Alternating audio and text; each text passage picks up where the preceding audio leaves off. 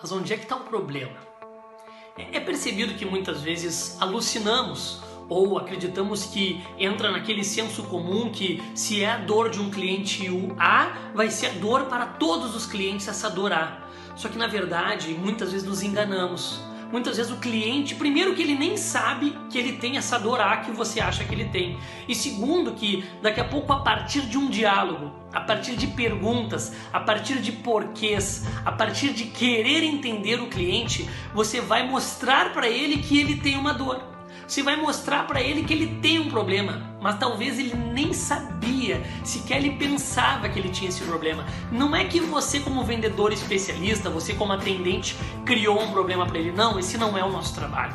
O nosso trabalho é que possamos fazer com que o cliente enxergue que ele tem problemas e a partir desses problemas, você, como especialista do teu serviço, especialista do teu produto, você vai levar para ele uma solução, você vai levar para ele um remédio, você vai ser a ponte que vai mostrar para ele que existe um problema, mas que existe uma solução também. E a partir desse momento que eu me permito a querer, a perguntar, a entender, a investigar o detalhe da onde está o problema e mostrar para ele talvez um problema que ele não sabe que ele tem, eu vou conseguir vender a melhor solução para ele, porque a minha solução resolve problemas. Então fica essa dica hoje, entenda bem, tem clientes que não sabem que tem problemas e você como especialista que vai perguntar, que vai conversar, que vai querer entender ele nesse diálogo, vai mostrar para ele que existe um problema e depois mostrar para ele que você tem a solução, caso ele queira. E aí você vai estar mostrando que não está preso a uma comissão e pelo contrário, você tem um propósito e você sabe